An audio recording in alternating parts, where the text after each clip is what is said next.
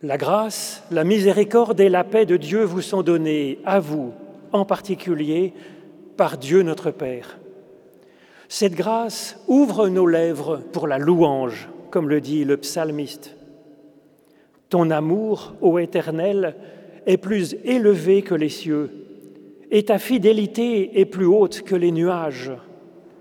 Ta justice est comme une haute montagne, ton discernement est plus profond que le grand abîme. Tu sauves, ô Éternel, l'humain et tout ce qui vit. Qu'il est précieux ton amour, ô Dieu, mon Dieu. À l'ombre de tes ailes, tu nous abrites. Nous savourons les festins de ta présence. Au torrent du paradis, tu nous abreuves. En toi est la source de la vie. Par ta lumière, nous voyons la lumière. Grand merci à vous d'être venus ce matin à ce culte. Cette assemblée est pour chacune et chacun d'entre nous une bénédiction et votre participation est importante. Oui qu'il est bon d'être ainsi rassemblés pour célébrer Dieu et chercher sa parole. Ensemble, nous bénissons Dieu avec le psaume 62, c'est le numéro 29 dans notre recueil dont je vous propose de chanter les quatre premières strophes. Oui, c'est en Dieu seul que je crois.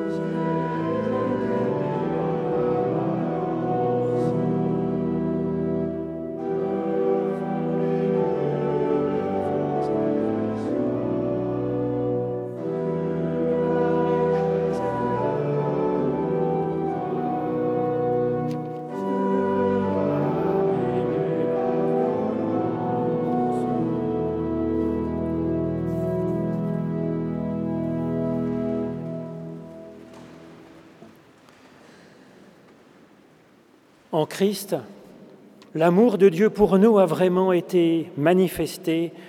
Il nous dit, Venez à moi, vous tous qui êtes fatigués et chargés, et je vous donnerai du repos. C'est fort de cette promesse que nous pouvons nous tourner vers Dieu pour lui demander son pardon et son aide pour avancer. C'est ce que je vous propose de faire en suivant du cœur cette prière de Saint Augustin. Seigneur mon Dieu, mon unique espérance, exauce-moi de peur que par lassitude je ne veuille plus te chercher, mais fais au contraire que toujours je cherche ardemment ta face. Ô toi, donne-moi la force de te chercher toi qui m'as donné l'espoir de te trouver de plus en plus. Devant toi est ma force et ma faiblesse. Garde ma force et guéris ma faiblesse. Devant toi est ma science et mon ignorance. Là où tu m'as déjà ouvert, accueille-moi quand je veux entrer, et là où je suis encore bloqué, ouvre-moi quand je viens frapper que ce soit de toi que je me souvienne, toi que je comprenne, toi que j'aime. Augmente en moi ces trois dons, de la force, de l'intelligence et de la foi, jusqu'à ce que tu m'aies réformé tout entier.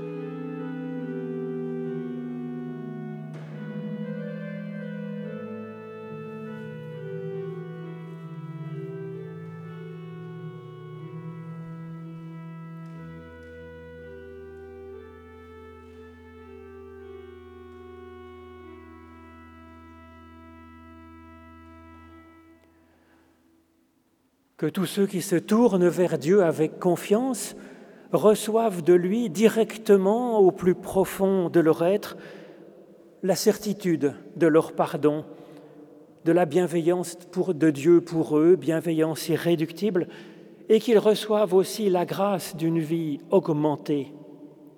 En effet, Dieu a tellement aimé le monde qu'il a donné son Fils, son unique, afin que quiconque ait foi grâce à lui ne meure pas, mais qu'il ait la vie éternelle.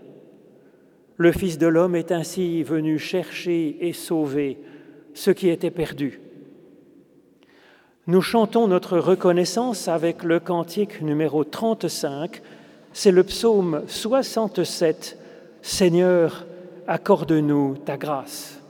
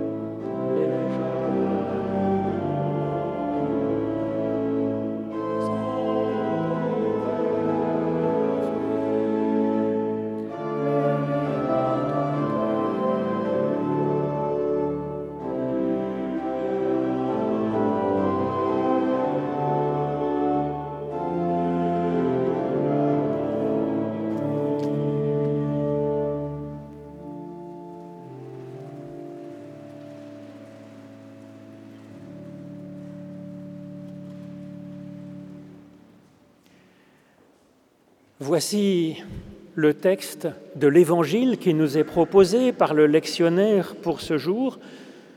Donc c'est toujours dans l'Évangile selon Matthieu et nous en sommes au chapitre 22, les versets 15 à 22. Les pharisiens allèrent se consulter sur les moyens de prendre Jésus au piège de ses propres paroles. Ils envoyèrent auprès de lui leurs disciples, avec aussi des Hérodiens, et ils lui dirent, Maître, nous savons que tu es fidèle et que tu enseignes la voie de Dieu en toute fidélité, sans redouter personne, car tu ne regardes pas à l'apparence des humains. Dis-nous donc ce qu'il te semble. Est-il permis ou non de payer le tribut à César? Mais Jésus, qui connaissait leur méchanceté, répondit, Pourquoi me mettez-vous à l'épreuve Hypocrite? Montrez-moi la monnaie avec laquelle on paye le tribut. Ils lui présentèrent un denier. Il leur demanda, De qui sont cette image et cette inscription De César, lui répondirent-ils. Alors Jésus leur dit, rendez donc à César ce qui est à César et à Dieu ce qui est à Dieu. Étonnés de ce qu'ils entendaient, ils le quittèrent et s'en allèrent. Ensuite, pour aller avec ce texte, cette réflexion sur César et Dieu qui doit régner finalement, je vous propose d'entendre dans les livres des juges au chapitre 9 les versets 7 à 14, ce que l'on appelle l'apologue de Yotam. Yotam alla se placer sur le sommet du mont Garizim, et voici ce qu'il leur cria à haute voix. Écoutez-moi, notable de Sichem, et que Dieu vous écoute. Les arbres partirent pour aller oindre un roi à leur tête ils dirent d'abord à l'olivier, Règne sur nous. Mais l'olivier leur répondit, Renoncerai-je à mon huile par laquelle, grâce à moi, on honore Dieu et les hommes pour aller me balancer au-dessus de votre tête?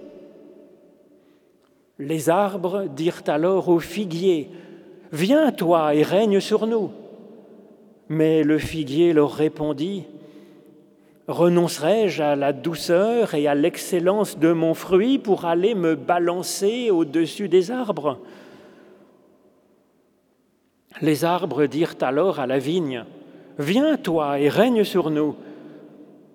Mais la vigne leur répondit, Renoncerai-je à mon vin qui réjouit Dieu et les hommes pour aller me balancer au-dessus des arbres alors tous les arbres dirent au buisson d'épines, Viens, toi, et règne sur nous.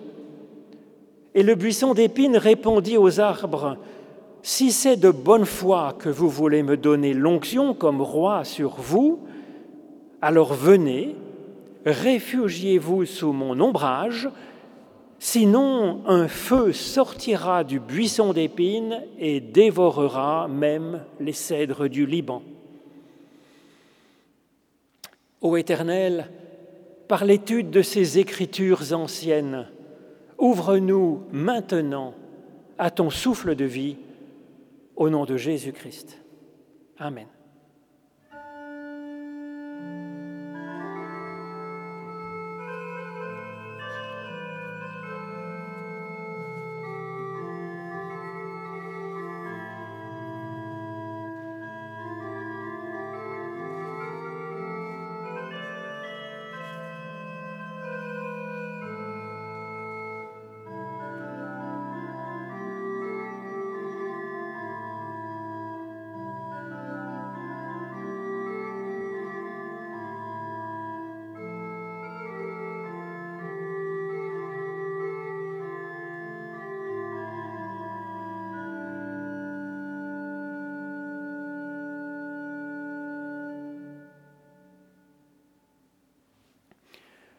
Jésus est donc interrogé Et ce qu'il répond a alimenté des millénaires de débats philosophiques, théologiques, spirituels, éthiques.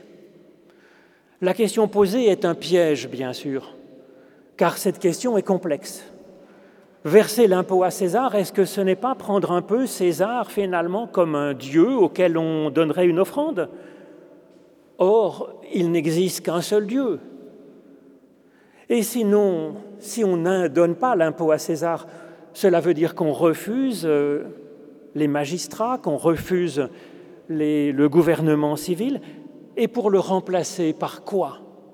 Est-ce qu'on n'aura pas des guerres, des chaos? Jésus répond en gros qu'il faut tenir compte des deux, de César et de Dieu. Et il ne dit pas ça pour sauver sa peau, on le connaît bien ce Jésus il dit ce qu'il pense et il fait ce qu'il pense, il agit selon ses convictions. convictions. Et donc s'il dit ça, c'est qu'il le pense et qu'il le vit. Pour ce qui est du règne de Dieu, il passe son temps à en parler. La plupart de ces paraboles servent à nous expliquer un peu de quoi il est question. Et puis il dit que le règne de Dieu, il est déjà là, il est en nous, il est entre nous et il est encore à attendre, à préparer, à accueillir. Quant euh, à ce qui est du rapport avec César, Jésus ne dit pas un mot, n'a pas un geste pour remettre en cause le pouvoir des Romains, ce qui choque bien sûr ses contemporains, quelques-uns. Et puis quand euh, ses disciples veulent faire de lui un roi, à plusieurs reprises, il refuse acclamé par la foule montant à Jérusalem, au lieu de se diriger directement avec euh, ses disciples euh, vers le palais du gouverneur, il va plutôt vers le temple pour euh, nous rappeler que ce serait pas mal de mettre un peu la prière au centre. Donc, Jésus reconnaît et Dieu et César. Alors reconnaître César, ça ne veut pas dire l'adorer comme un dieu, ça peut être lui accorder une autre place. C'est un petit peu, je pense, ce que propose Yotam, et il me semble que la position de Jésus est assez proche de cette voie-là de la Bible hébraïque. En effet, les trois premiers arbres de cette parabole de Yotam évoquent trois réalités spirituelles majeures, évoquent donc ce que Dieu apporte l'humain. L'olivier et son huile, ça évoque bien sûr dans la Bible la bénédiction de Dieu, les bénédictions de Dieu sur le corps, sur les esprits, c'est aussi cette vocation qu'il adresse en chacun pour travailler en équipe avec Dieu. Le figuier, c'est moins connu peut-être parce que c'est plus dans la littérature, euh, dans le Talmud, la littérature rabbinique.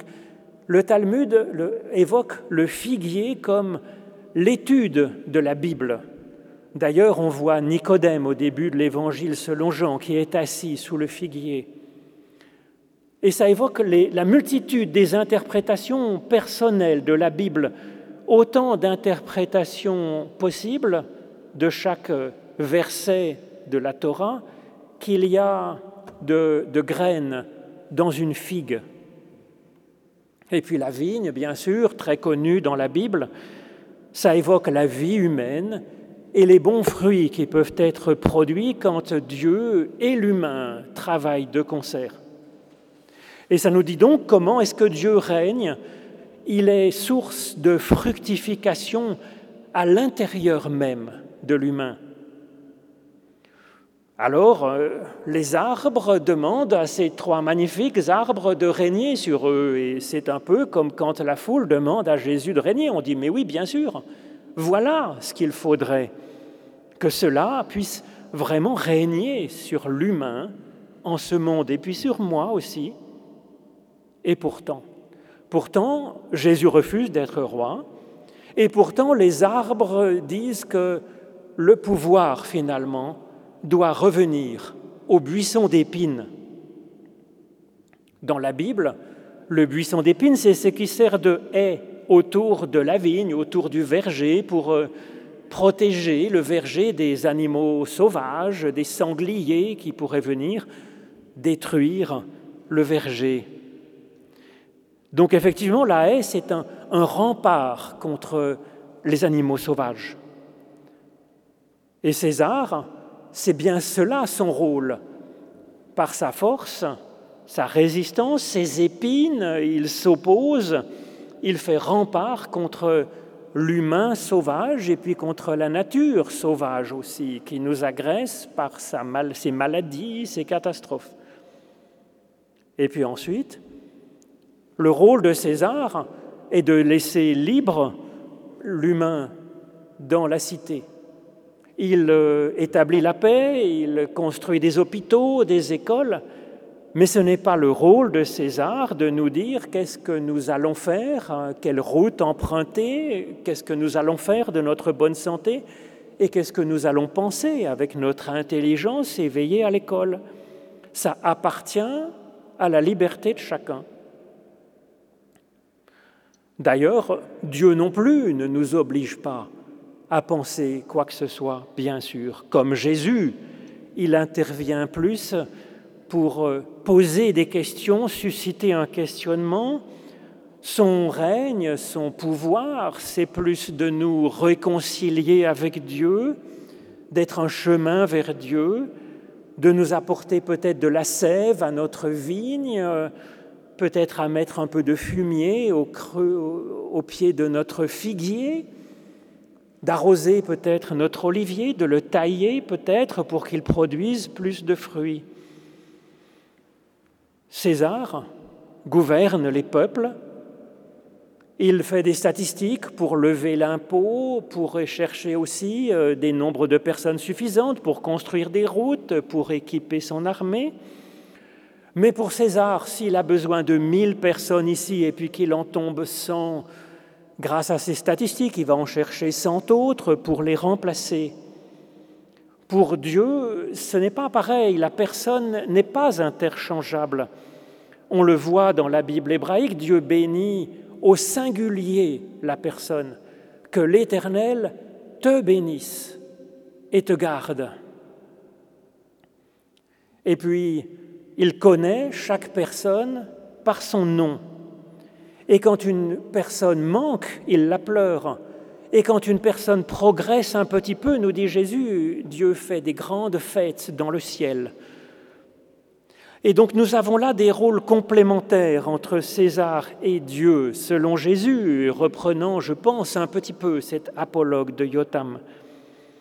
Et puis cette façon qu'a Jésus de rendre à César ce qui est à César et à Dieu ce qui est à Dieu, cela aura une grande et, lourde postérité dans la doctrine des deux règnes, qui va être reprise par, d'abord par Pierre et Paul, on l'a dans les épîtres. Alors c'est un peu délicat, Pierre et Paul, ils disent qu'il faut obéir aux magistrats, au pouvoir civil, parce que toute autorité vient de Dieu, nous dit l'apôtre Paul, et repris par Pierre. C'est un peu, à mon avis, exagéré et problématique quand on a euh, un tyran. Mais quand même, il articule la soumission aux autorités, l'honneur dû à Dieu et puis l'amour du prochain, euh, ce qui est sans doute mieux. Alors Pierre et Paul vont être suivis ensuite euh, par Augustin, par Thomas d'Aquin, jusqu'à Luther.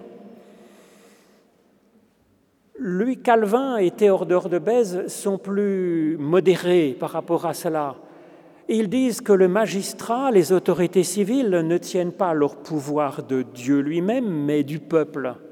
Un peu comme d'ailleurs la parabole de Yotam. Et puis Calvin et Théodore de Bèze disent qu'il peut arriver au pouvoir civil de dérailler et qu'à ce moment-là, il faudra lui rappeler que Dieu est au-dessus de tous. Et cette façon de Calvin, de penser de Calvin et de Théodore de Bèze auront une grande influence sur la pensée moderne des Lumières. Alors cette articulation entre Dieu et César, elle a donc une importance dans la philosophie politique, mais ça a une importance très concrète dans la vie du chrétien c'est pas simple la vie. Par exemple, pour un juge chrétien, comme chrétien, il a envie de dire mais tout est pardonné, va en paix. Comme juge, il est bien obligé de donner une peine de contrainte pour essayer de gérer la folie assassine euh, du criminel qu'il a sous les, sous les yeux. Pour un boulanger, volontiers, il donnerait son pain à tous, comme Dieu donne, euh, tout gratuitement, sans condition, comme la maman donne son lait à son bébé. Mais si le boulanger donne tout son pain, avec quoi est-ce qu'il fabriquera du pain demain et avec quoi euh, vêtira-t-il ses enfants? Donc cette question de la place du règne de Dieu et du règne de César dans notre propre existence, elle est complexe et elle est en tension finalement dans tout être humain. Effectivement, par notre corps, nous sommes pétris de poussière, et nous, sommes face à des, besoins importants et, des ressources limitées. Par notre esprit, nous aspirons et nous sommes inspirés par de l'infini. Et cela, c'est constitutif bon, de notre vie en ce monde, mais, mais même de notre nature, de notre, de notre propre nature. Dans un sens, nous sommes, nous sommes quoi? Nous sommes un sac de peau rempli de cellules, d'atomes, de molécules qui sont animées par quoi? Par des réactions chimiques en fait, quand elles ont suffisamment d'énergie pour euh, les activer. Or, une réaction chimique, ça ne pense pas beaucoup quand même. Et donc nous sommes de la matière, mais aussi bien autre chose, autre chose d'un autre ordre ce qui fait que si tout d'un coup je le décide, je peux lever le bras. Mais c'était imprévisible il y a encore une heure que j'ai envie de lever le bras et que je lèverai le bras. Il y a là comme un, début de liberté. C'est très peu, mais c'est déjà immense. Et puis il y a encore bien plus. Se sentir être une personne parmi les autres personnes. Et puis espérer, et puis aimer, et puis avoir envie de créer du beau, du neuf, du jamais vu. Tout cela, c'est bien plus que de la chimie des molécules. Alors que sommes-nous? Sommes-nous une âme dans un corps?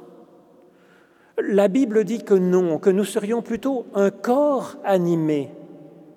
Ce n'est pas comme si l'Esprit Saint était versé dans un vase d'argile.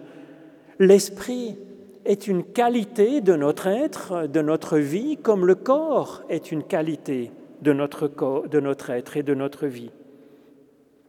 D'ailleurs, la Genèse dit que nous sommes créés à l'image de Dieu, mais cette image de Dieu, c'est l'homme entier, corps et esprit.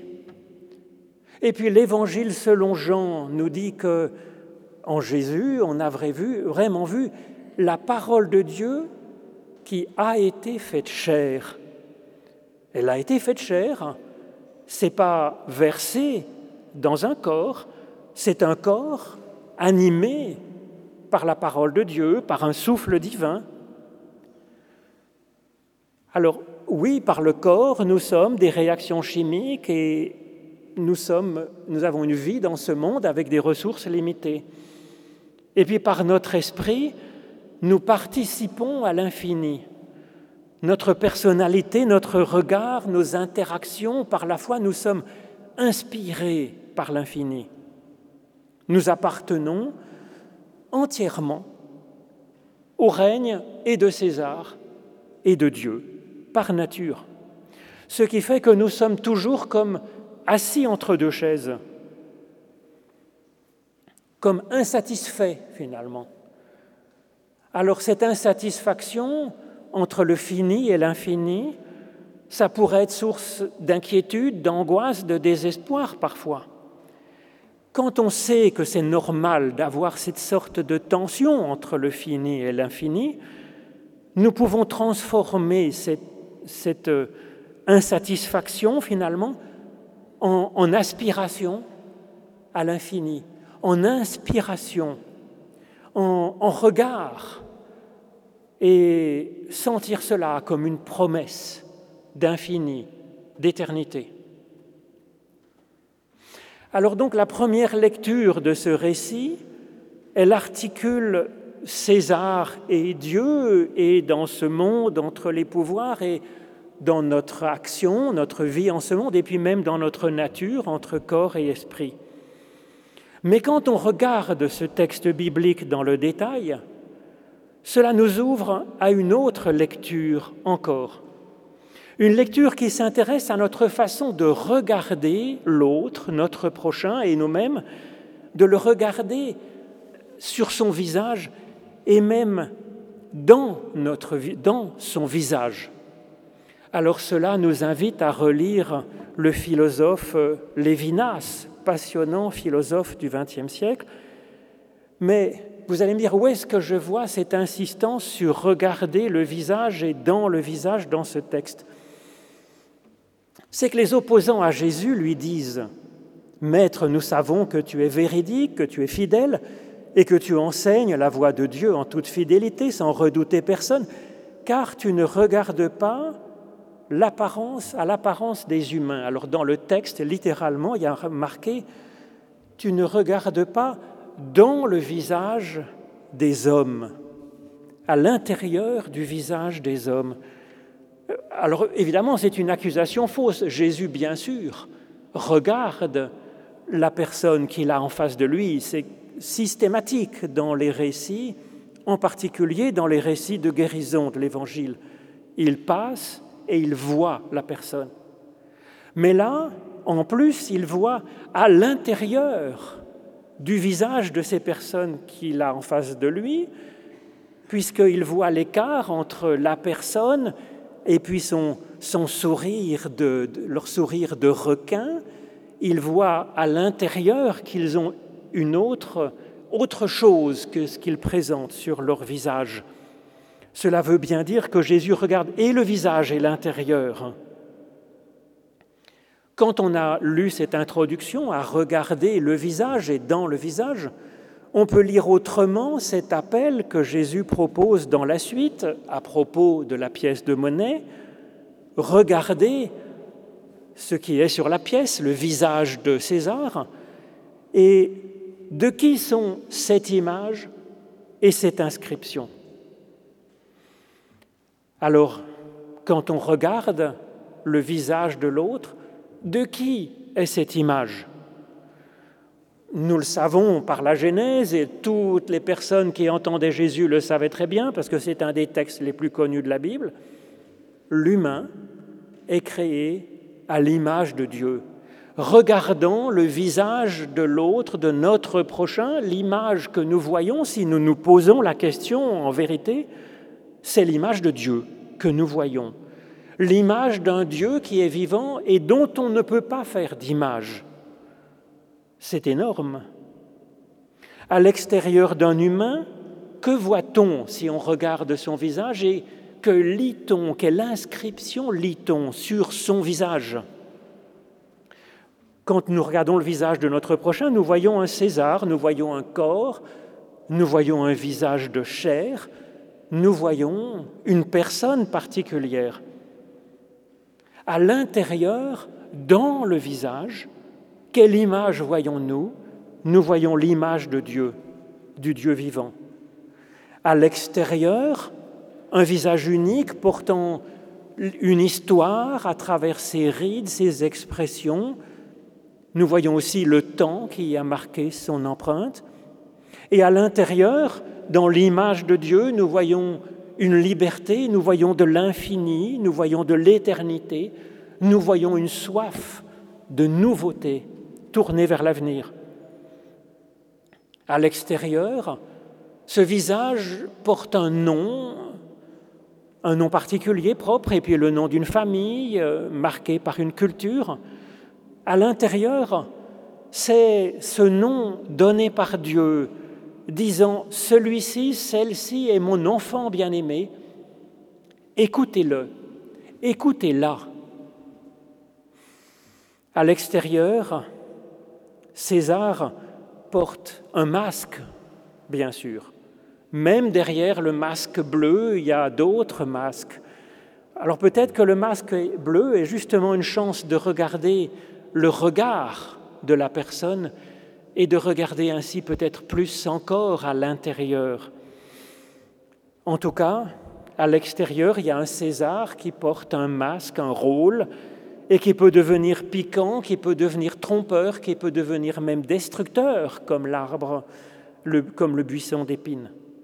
À l'intérieur, tout un mystère d'une personne que l'on ne peut pas mettre en fiche, pas plus que Dieu. Et donc cela demande de l'humilité quand on est face au visage d'une personne. Qu'est-ce qu'on peut en dire? Qu'est-ce qu'elle me dit? Qu'est-ce que me dit ce visage, cette inscription? Quelle soif de cette personne qu'elle ne peut pas dire avec ses lèvres. Quelles pleurs sont à l'intérieur de ce visage. Quelle envie d'offrir, d'apporter quelque chose au monde et à moi. Alors rendre à César ce qui est à César et à Dieu ce qui est à Dieu. L'infiniment particulier de ces deux dimensions de la personne qui est en face de moi, infiniment touchante et par son visage et à l'intérieur de ce visage.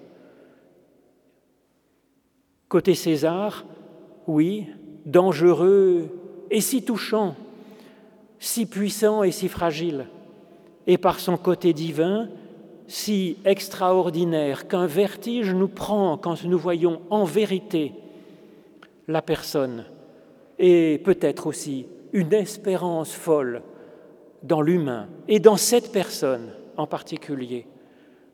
Que Dieu nous soit en aide. Amen.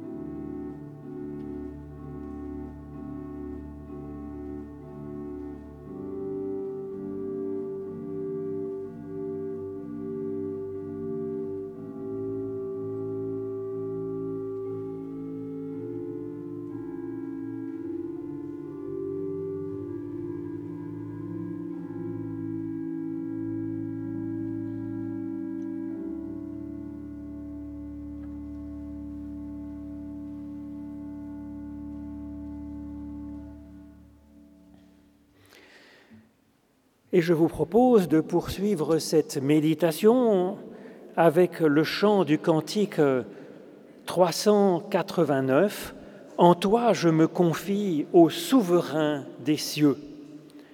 Les trois strophes de ce cantique 389.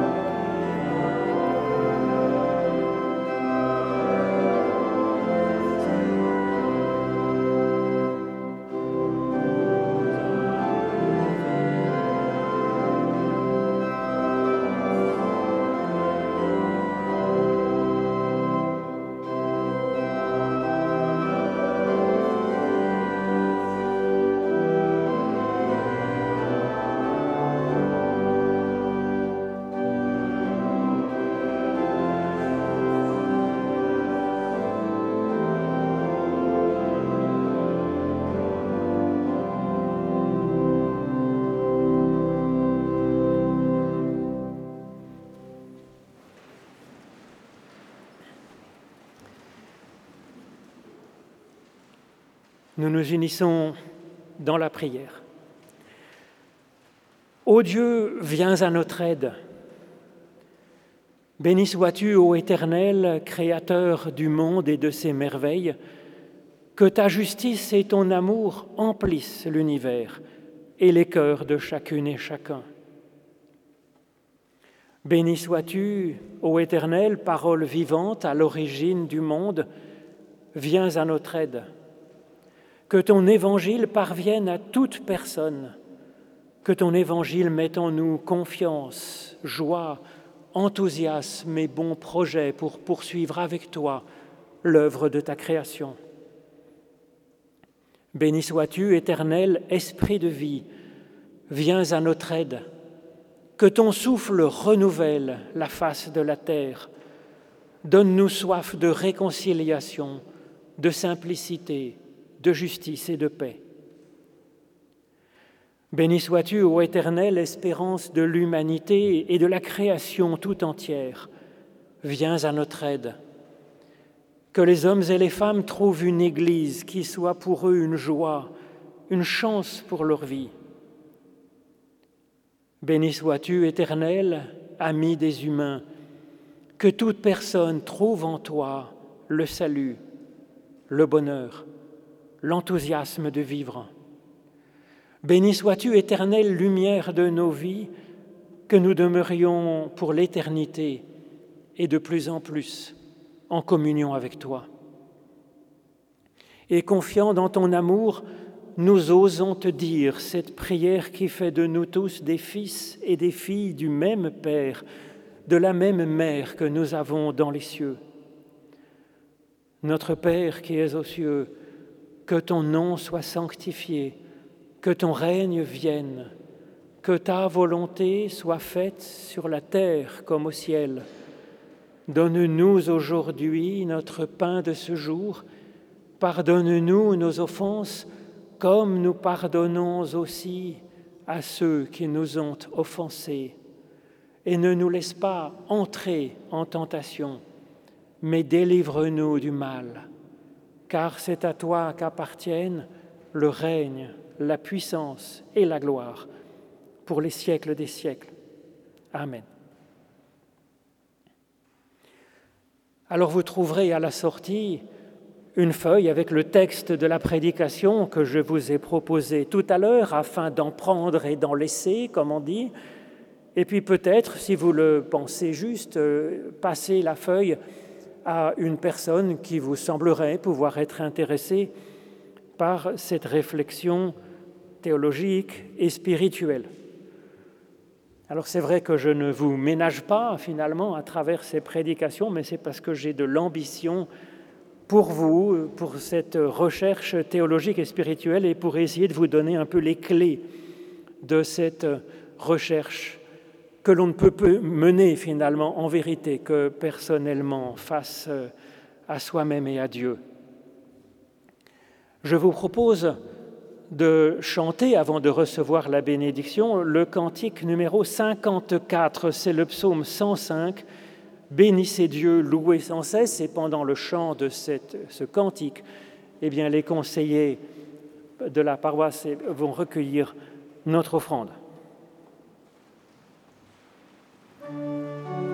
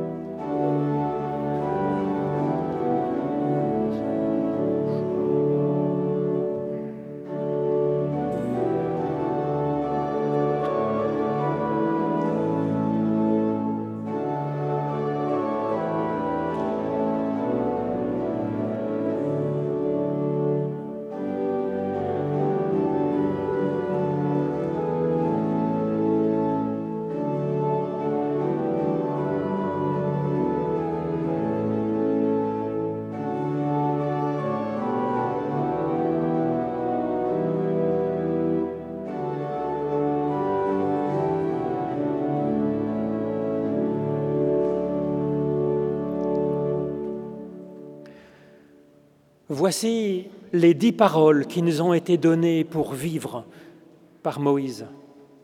Je suis l'Éternel ton Dieu qui t'a libéré de l'esclavage.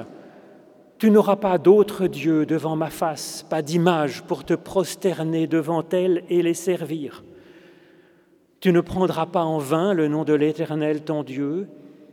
Souviens-toi du jour de repos pour le sanctifier. Honore ton père et ta mère.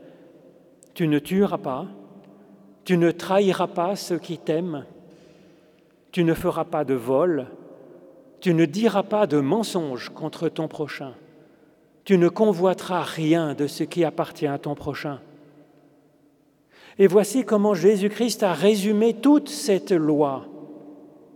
Tu aimeras le Seigneur ton Dieu de tout ton cœur, de toute ton âme, de toute ta force. Et il ajoute, tu l'aimeras avec intelligence et tu aimeras ton prochain comme toi-même. Et pour commencer à arriver à faire un petit peu cela, nous recevons la bénédiction de la part de Dieu, bénédiction qui nous est donc donnée au singulier, individuellement, à chacun. L'Éternel te bénit et t'accompagne sur la route que tu choisiras de suivre. L'Éternel fait resplendir sur toi sa lumière et t'accorde sa grâce. L'Éternel lève son visage vers toi et te donne sa paix. Alors oui, béni sois-tu de génération en génération, partout dans l'univers, partout ce qui tient souffle de vie, ô Éternel notre Dieu. Amen.